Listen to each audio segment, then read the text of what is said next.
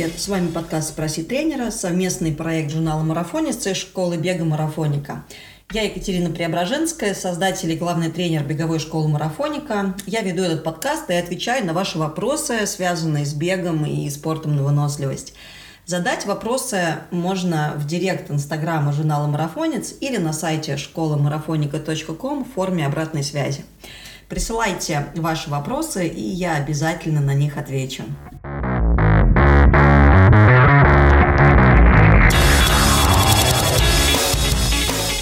Сегодня поговорим о том, как и в чем бегать зимой. А, нам пришел целый ряд вопросов на эту тему, поэтому объединим их а, в один большой вопрос. А, во-первых, коротко скажу, какие тренировки обычно делаются зимой. На холодное время года обычно приходится достаточно маленькое количество стартов по сравнению с летним, весенним и осенним периодом. А, и это считается так называемый базовый несоревновательный период. Поэтому а, в это время есть смысл а, заниматься так называемой снова же базовой нагрузкой. В основном это аэробная работа и также можно добавить сюда силовые работы. По сути дела можно делать ОФП, помимо бега, естественно, которые помогут проработать, например, проблемные зоны. Если вы знаете, что какая-то зона у вас проблемная, ее нужно лучше развивать, а, то как раз есть смысл в это время сконцентрироваться на ней. Ну а если говорить в целом а, про а, бегунов, то необходимо заниматься задней поверхностью бедра, ягодицами, стопами, мышцами икр, а также мышцами-стабилизаторами спины и вообще мышцами кора. И в целом сам бег в основном аэробный, это могут быть э, просто пробежки или длительные пробежки на достаточно низком пульсе, а, в аэробной зоне с какими-то небольшими включениями.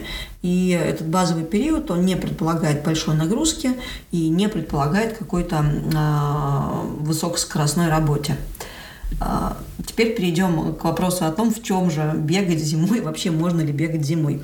Ну, часто э, люди говорят о том, то, что зимой бегать очень опасно, потому что может заболеть горло. Сразу скажу то, что это не так. В общем-то, холодный, возраст, холодный воздух, он вообще не имеет э, какой-то серьезной опасности для бегуна. Единственное, что он достаточно сухой. Поэтому на пробежке зимой желательно брать с собой воду или же пить сразу, как вы придете домой. Ну, или же идти просто в теплый душ, чтобы, в общем-то, носоглотка просто вернула ту влажность, которая ей нужна, восстановилась. Второй момент, а, в чем же, собственно говоря, бегать и до какой температуры а, можно бегать? Ну, бегать можно, наверное, до любой температуры, в зависимости от того, к какой температуре вы привыкли и какой у вас вообще, а, скажем так, порог комфорта и выхода из этого комфорта. Ну, с технической точки зрения это возможно. Но в целом важно правильно одеваться. А, если мы говорим про такой переходный период а, от э, лета и от осени к зиме, то а, попробую привести такой небольшой гайдлайн того, как можно одеваться на пробежки в холодное время года. Ну, во-первых, есть такое негласное правило, можно представить себе, в чем вы вышли бы в это время дня, например, вы рано утром бежите на улицу на прогулку и вычесть из этого один слой. И вот такое количество слоев на себя надеть. А, но а, попробую а, более конкретно привести некоторые примеры. При температуре воздуха выше, чем плюс 15, это, как правило, шорты и майка, от 5 до 15 градусов мы уже к шортам э, надеваем либо футболку, либо лонг-слив из функциональной ткани, ткани. И если у вас э, мерзнут э, кисти рук, то можно еще надеть перчатки. Но это не обязательно. Если какой-то супер сильный ветер на улице, можно иногда надевать повязку, закрывающую уши, но в целом до температуры до ну, выше нуля, и особенно выше 5 градусов, большой необходимости необходимости в этом нету. А, температура воздуха от минус 5 до плюс 5. Вот здесь уже, скорее всего, понадобится не футболка, а именно лонгслив из функциональной спортивной ткани.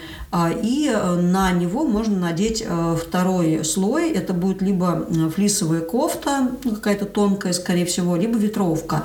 А вместо шорт уже можно надеть тайцы, опять же, зависит от того, в чем вам комфортнее.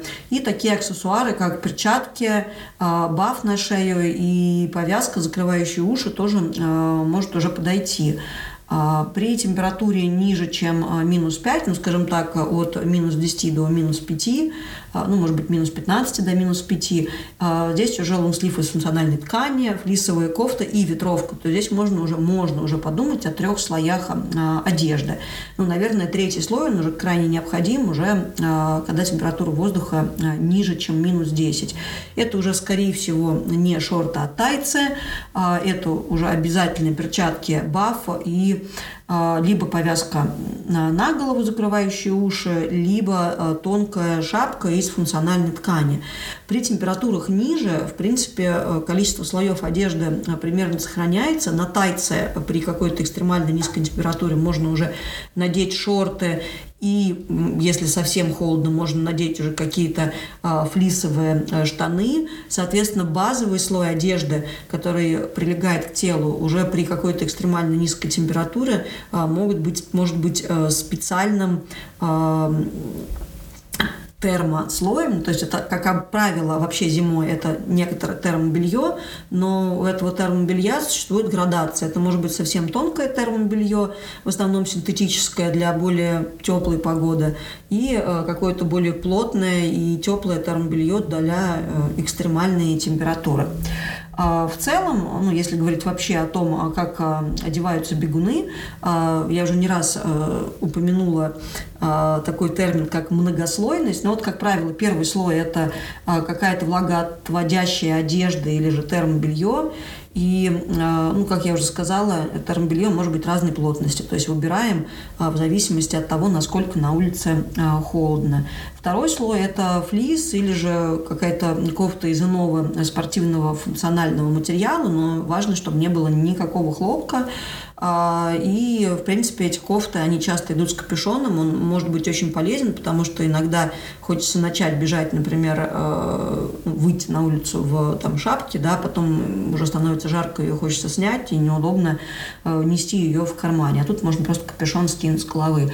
И третий слой – это защита от внешних факторов. То есть это либо, а, а, либо это э, дождевик, либо это ветрозащитная куртка или же а, жилетка. Ну, как правило, это абсолютно тонкие очень легкие вещи, но тут важно понимать то, что зимой часто проблемой является не столько низкая температура, сколько ветер. Если вы э, бежите на ветру, э, на улице холодно, вы одеты, и, соответственно, вы потеете, а это неизбежно при беге. Если будет сильный ветер, особенно ветер в лицо, то тогда очень большой дискомфорт будет э, вызывать э, не столько сама низкая температура, сколько вот как раз то, то что одежда продувается. Поэтому э, обязательно подумайте о том, чтобы приобрести себе на зиму как раз так называемый виндстопер. Это может быть жилетка, если вам обычно жарко бывает в таких куртках, в таких ветровках, то можно надевать и жилетку. Самое главное, то, что, в общем-то, тело, да, корпус будет э, защищен. А ноги, в общем-то, мерзнут гораздо меньше, чем туловище, поэтому а, надевать какие-то теплые штаны уже поверх тайцев имеет смысл только тогда, когда температура а, понижается ниже минус 20 градусов. Подумайте о том, что носки желательно надевать э, высокие, а не вот эти вот низкие носки, которых не видно, которые прячутся в кроссовок, потому что лодыжка должна быть закрыта. А существуют, например, носки с, и гольфы с э, примесью шерсти мериноса достаточно полезно зимой, потому что э, сами по себе кроссовки зимой особо нет смысла менять. Э, кроссовки с технологией Gore-Tex, они, казалось бы, могут быть полезными, но по сути они промокают просто не в первой луже, а в четвертой луже. А вот сохнут они гораздо дольше и могут даже не высохнуть до вашей следующей тренировки. Если она, например, вторая тренировка в день или там побегали вечером, а в следующий раз собрались выходить на пробежку рано утром следующего дня. Поэтому я рекомендую бегать в обычных кроссовках. Можно покупать трейловые кроссовки, поскольку трейловые кроссовки имеют более цепкий протектор и меньше будут просто скользить, например, по ну, тому же снегу или какой-то небольшом, ну, какой-то кажется вот этой вот снежной. Поэтому носки с э, примесью шерсти мериноса могут быть полезны как раз потому, что они ну, немножечко будут согревать вашу ногу, но, по сути дела, обычно стопы во время бега не замерзают, поскольку они э, достаточно много работают. Суммирую, скажу то, что э, важен принцип многослойности при э, беге зимой. Э, важно э, подобрать э, свою одежду таким образом, чтобы не было слишком жарко. Когда вы выходите на улицу, должно это ощущаться как э, такой достаточно, как такая достаточно прохладная одежда. Потом вы разогреваетесь, и уже комфортно должно становиться примерно после 15 минут вашей пробежки. И э, напомню то, что э, верхний слой одежды защиты от ветра имеет большую важность во время зимнего периода. А, ну и, наконец, еще добавлю буквально парочку таких простых правил, чтобы не замерзнуть. Очень важно зимой очень хорошо спланировать свой маршрут, чтобы вернуться в теплое место. То есть как летом побегать, а потом пойти прогуляться или где-то попить кофе и дойти там пешком домой, это уже не вариант, поскольку как только вы останавливаетесь, вам становится холодно.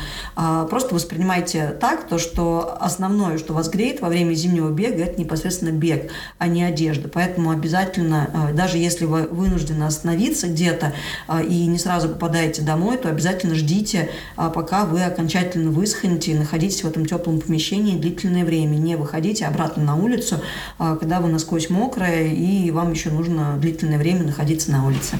Хороших пробежек и услышимся в следующем подкасте.